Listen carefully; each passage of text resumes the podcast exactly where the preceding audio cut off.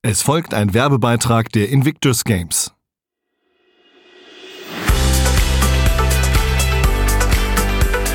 Unbezwungen. Emotionen, Schicksal, Sport. Der Podcast zu den Invictus Games Düsseldorf 2023. Herzlich willkommen zu dieser Episode von Unbezwungen hier im Feed des Aufwacher Podcasts. Alle zwei Wochen geht es hier um die Invictus Games 2023 in Düsseldorf. Dass diese Spiele in der NRW-Landeshauptstadt stattfinden, freut eine Frau ganz besonders.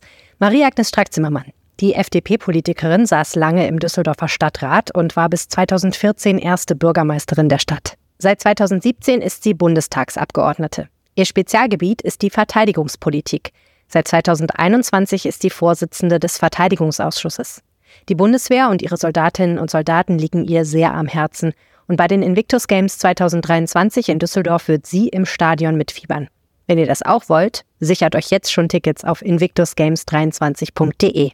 Im Gespräch erklärt Marie-Agnes Strack-Zimmermann, wie sich der gesellschaftliche Blick Deutschlands auf die Bundeswehr verändert hat in den letzten Jahren und Monaten und sie spricht darüber, wie die Invictus Games tatsächlich nach Düsseldorf kamen.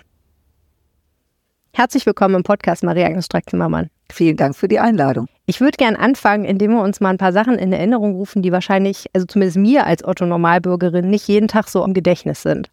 Sie wissen das aber wahrscheinlich. In welchen Ländern sind eigentlich jetzt im Sommer 2023 deutsche Soldatinnen und Soldaten im Einsatz?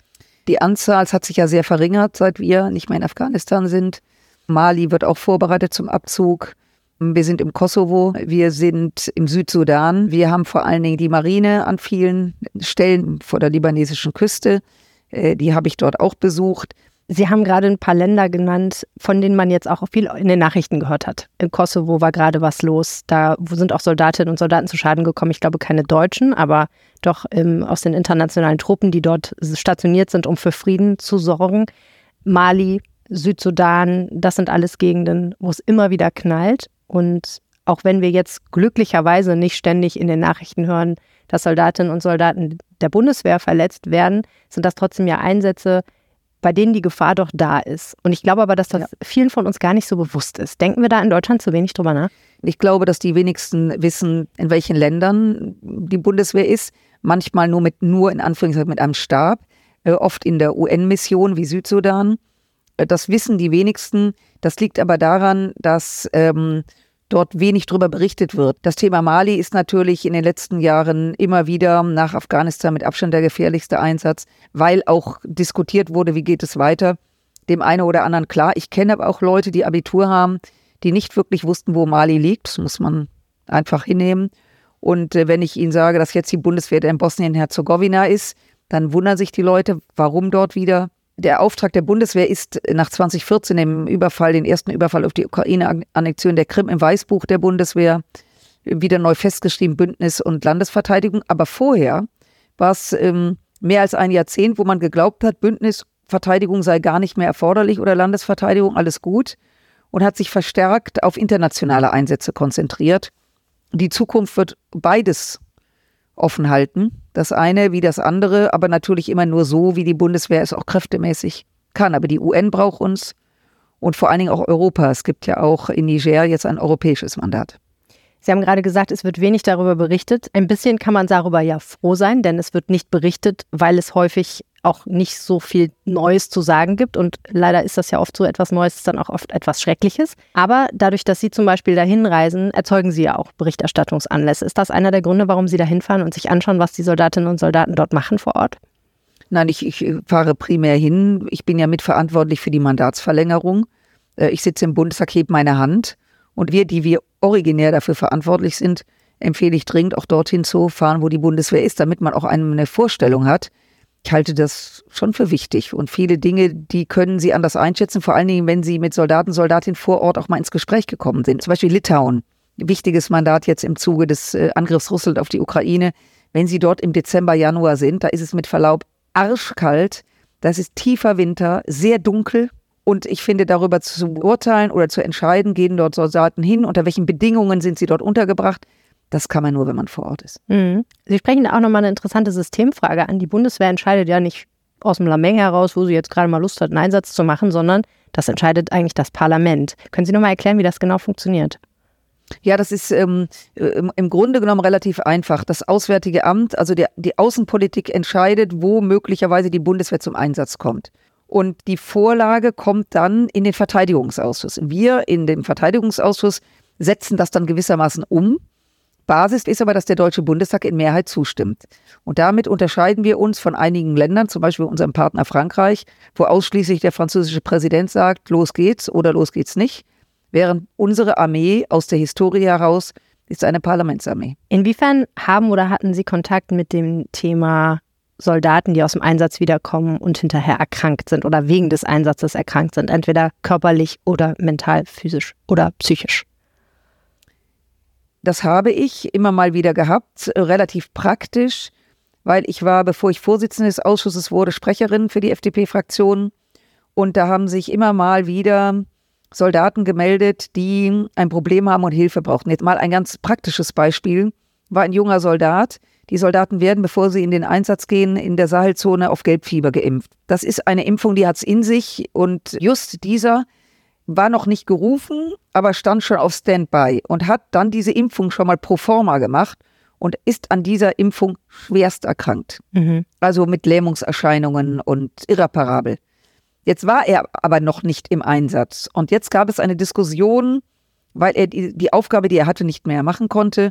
Bleibt er bei der Bundeswehr, bleibt er nicht. Lange Rede, kurzer Sinn. Mit ihm habe ich gesprochen und einigen anderen und wir haben das Problem gelöst. Er wurde auch dann sofort geholfen.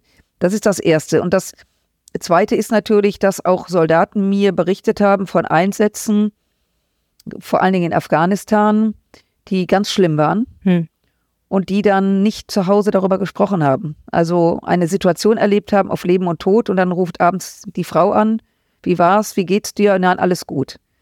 Und gerade diese posttraumatischen Belastungsstörungen treten ja nicht auf, wie wenn sie einen Arm verlieren, ein Bein verlieren, dann sehen sie es nicht nur, sondern muss sofort die Prothese kommen, sondern diese Belastungsstörungen, ich bin keine Ärztin, aber die können Jahre später auftreten und müssen dann zugeordnet werden. Äh, da macht die Bundeswehr inzwischen viel, viel mehr. Aber ich räume ein, dass äh, durch die Invictus Games ich natürlich jetzt besonders sensibilisiert worden sind, weil wenn sie von versehrten Spielen reden, haben die Menschen vor allen Dingen Soldaten vor Augen, wie gesagt, die Gliedmassen verloren haben, im Rollstuhl sitzen, aber dass dort auch schwerst psychische Erkrankungen sind. Die ersten Kontakte hatte ich in Den Haag, letztes Jahr, als die Invictus Games in Den Haag war, da habe ich mir die Spiele angeschaut mhm. und da habe ich mit ähm, versehrten Soldaten gesprochen, die, wenn ich das so sagen darf, auf den ersten Blick kernig und fit wirkten und die mir ihre Geschichte erzählt haben. Und wir müssen einfach wissen, dass diese Einsätze nicht nur körperlich eine Herausforderung sind, sondern der hatte mir auch erzählt, dass er in Afghanistan immer wieder war, mehrere Einsätze und dort auch Unrecht sah, dass in einem Ort, in einem Dorf, wo die Bundeswehr ähm, war, äh, ja, Frauen vergewaltigt, geschlagen wurden und er nicht eingreifen durfte, weil das nicht mandatiert ist. Mhm. Und wie ihn das belastet hat, zu sehen, wie dieses Unrecht passiert, dann kommt er nach Hause und da sagt seine Frau, hör mal, du wolltest doch mal den Rasen mähen oder bitte trenn den Müll richtig. Also das komplett profane Leben, mit dem wir uns halt beschäftigen, wenn wir nichts anderes zu tun haben und was er da für Probleme mitbekam und sich auch aus seinem, ich sag mal, bürgerlichen Leben so langsam verabschiedet hat und in extrem viele Einsätze ging, weil er glaubte, dort in der Community zu sein, wo man ihn verstehen kann. Mhm. Das steckt ein bisschen in allen Geschichten drin, die Sie jetzt erzählt haben, diese riesige Diskrepanz zwischen dem, was im Einsatz passiert oder passieren kann oder von mir aus vorher passiert und dem, was wir so als Alltagsprobleme hier in Deutschland haben. Ne? Wir diskutieren ja aber völlig andere Dinge, meistens politisch, als das. Ja. Und ähm, wenn Sie sagen, die Menschen haben Ihnen dann ihre Geschichten erzählt, das ist ja, wenn man schon mal mit versehrten Soldaten zu tun hatte, ein wahnsinniges Geschenk, wenn die sich öffnen und ja. einem erzählen, was ist da passiert. Ich stelle mir das aber als Politikerin, die dann natürlich daraus auch politische Konsequenzen ziehen will, extrem schwierig vor, weil da ja dieser riesige Abstand zwischen dem ist, was wir in Deutschland normalerweise für Alltagsprobleme haben, Luxusprobleme an vielen Stellen verglichen damit und dem, was man dann hat, diese sehr speziellen Problematiken von ähm, Soldatinnen und Soldaten, die im Auslandseinsatz oder auch nicht ähm, verletzt wurden.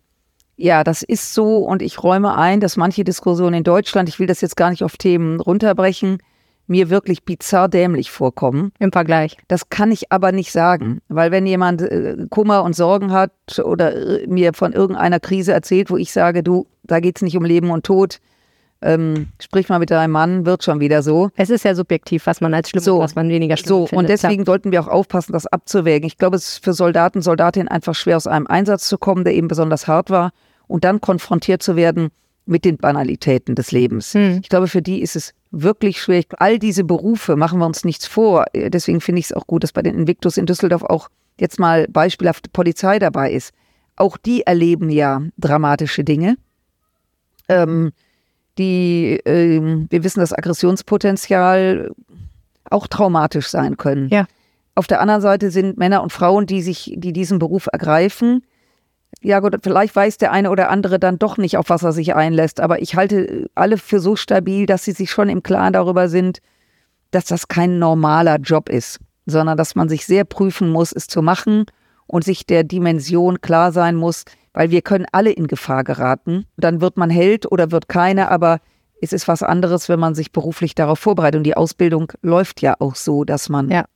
Ja, und man kann ja Soldatin, Soldat sein, man kann Feuerwehrmann oder Polizistin sein und sein ganzes Berufsleben lang eben nicht in so eine schreckliche Situation kommen. Gleichzeitig haben wir ja jetzt zum Beispiel bei dem Einsatz in Ratingen gesehen, wo Polizistinnen ja, extrem schwer verletzt wurden. Wir hatten vor ein paar Jahren, erinnere ich mich, in Düsseldorf einen Fall, wo bei einem Brand ähm, eine Explosion es gegeben hat und Feuerwehrleute ganz schwer verletzt wurden. Und ähm, über Soldatinnen und Soldaten müssen wir da natürlich gar nicht reden, über das Ich Gefahrenpotenzial. glaube, was wichtig ist, ist immer so das Umfeld. Also ich habe die, die, die Soldaten, Soldatinnen in Afghanistan besucht. Das ist ein Umfeld, oder nehmen Sie den Irak, wenn Sie in Bagdad sind, das ist nicht mehr tausend und eine Nacht, das ist einfach nur schrecklich. Ähm, und wenn Sie dann dort sind, dann sagen Sie, okay, das ist heiß, da ist Staub, da ist Krieg. Das ist fast surreal, wie in so einem schrecklichen Film. Hm. Ähm, wenn aber diese Situation, wie Sie gerade sagten, diese Attacke in Ratingen oder sowas auf der Straße passiert, das passt eigentlich gar nicht in unsere Vorstellung, weil wir prinzipiell keine blutigen Straßenschlachten oder Einschläge haben. Und Ja. das ist so das, was irgendwie Leute besonders erschüttert. Jetzt haben Sie es angesprochen, das Thema Landesverteidigung, das Thema Krieg ist uns leider seit einigen Monaten näher, als es uns das mal war durch den Angriffskrieg Russlands in der Ukraine. Das bringt ja eigentlich auch nochmal die Frage aufs Tapet. Wie gehen wir eigentlich mit der Bundeswehr um? Wie gehen wir mit den Soldatinnen und Soldaten gesellschaftlich um? Also ich erinnere mich, wie vor vier Jahren aus dem Parlament heraus die Initiative dann später von der Regierung umgesetzt wurde, dass Soldaten in Uniform umsonst die Deutsche Bahn benutzen dürfen. Und ähm, als das ein Thema war, wir diskutierten das, da ging es eigentlich nicht darum, ob, sondern ähm, wie kann man das organisieren. Und äh, in diesem Kontext bekam ich unglaublich viele Mails, Militarisierung, plötzlich sieht man überall Soldaten. Da habe ich immer gedacht, was haben die geraucht? Sind die nicht ganz frisch? Das ist heute völlig anders, im Gegenteil. Und das bestätigen mir auch immer, wenn ich, ich fahre relativ viel Zug, gerade freitags von Berlin nach Düsseldorf fahrend oder Sonntagabends zurück, sehe ich sehr viele Soldaten und Soldatinnen und komme mit denen auch ganz gerne ins Gespräch. Und die bestätigen mir auch, dass diese Geste, toll, dass Sie das machen, vielen Dank, das ist ein eindeutig. Sie waren bei den Invictus Games in Den Haag. Was haben Sie dort gesehen? Worauf können wir uns in Düsseldorf freuen? Das ist eine ganz, ganz tolle Initiative von Prinz Harry, der das ja gemacht hat, aus der eigenen Erfahrung in Afghanistan Soldat gewesen zu sein. Und es wird unglaublich gute Laune sein, obwohl es ja Menschen sind, die schwerst versehrt sind. Es wird spannend sein. Ich erinnere mich an das Basketballspiel. Die Soldaten saßen im Rollstuhl äh, zwischen den USA und Niederlanden. Äh, ich meine, die, die Halle war voll Niederländer, äh, aber die USA war so unglaublich gut, dass sie die einfach ähm, haushoch besiegt haben. Soldaten, die ganz sicher, als sie noch nicht versehrt waren, Basketball gespielt haben, konnten sie einfach sehen. Tolle Stimmung, Musik. Es war ausgelassen und was ich besonders beeindruckend fand, die Athleten reisen ja mit ihren Familien an und mit Betreuern und wie, wie gut denen das getan hat. Es sind spannende Spiele, es sind tolle Sportarten und es zeigt, dass Menschen mit Schwerstverletzungen unglaublich etwas leisten können. Und wir kennen das ja von überhaupt von den Paralympics. Aber hier sind es Menschen, die Kriegsverletzungen haben. Ähm, und ähm, das macht das Ganze, ich sag's mal so, der, die Auslöser ist so tragisch und so unnötig. Ähm, und das Fest ist wunderbar. Und ich hoffe wirklich, dass viele Leute aus Düsseldorf kommen, sich hm. das anschauen und dass es aber nicht zu Ende ist, wenn die Spiele zu Ende sind, sondern dass es auch das berühmte Nachhaltige, dass wir ja da am Ball bleiben. Also es ist äh, beeindruckend. Sie schauen auch vorbei. Ja, ich bin die ganze Woche hier. Ich war natürlich zwischendurch auch ähm, da. Das liegt auch daran, muss ich auch mal ein bisschen Eigenwerbung machen.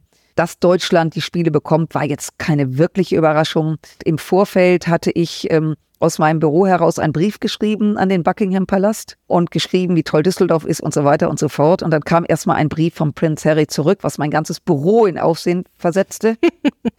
Gut, das wird jetzt nicht der Auslöser gewesen sein, aber wir haben gesagt, wir geben jetzt mal richtig äh, alles, was wir haben. Gut, die Spiele kamen dann und dann, was die wenigsten wissen, wurde überlegt, in welchem Bundesland. Und die damalige Verteidigungsministerin sagte, dass sie Interesse daran hätte, dass es in ein CDU-geführtes Bundesland kommt. Das ist jetzt keine Überraschung, das ist in der Politik so. Und da gab es nicht viele Möglichkeiten außer Bayern und NRW. Und äh, dann fiel die Wahl auf NRW, auch das ist nicht wirklich überraschend. Und dann hat Herr Laschet das nach Köln vergeben wollen. Und die Grünen wollten das nicht. Zum Ärger der Kölner Oberbürgermeisterin. Nach dem Motto, Krieg ist doof und das wollen wir nicht sehen. Und das war der Augenblick, wo in Düsseldorf alle gesagt haben, so, jetzt ist es Zeit. Und da gab es einen einstimmigen Beschluss im Düsseldorfer Stadtrat, die Spiele hierher zu holen. Und ich glaube, es war eine fabelhafte Idee, weil Düsseldorf kann feiern. Düsseldorf hat viel Erfahrung auch in der Arena. Und ich bin sicher, es wird mega. Na dann, vielen herzlichen Dank, Maria Streck-Zimmermann. Ich danke Ihnen. Hier geht es in zwei Wochen weiter. Wenn euch diese Episode gefallen hat, dann schaut doch mal hier im Feed nach Episode 1 und 2 von Unbezwungen. Meine Gäste, die Projektleiter der Games und einer der Invictus-Botschafter 2023. Für dieses Mal danke fürs Zuhören und bis bald. Große Emotionen, bewegende Schicksale, mitreißende Sportmomente.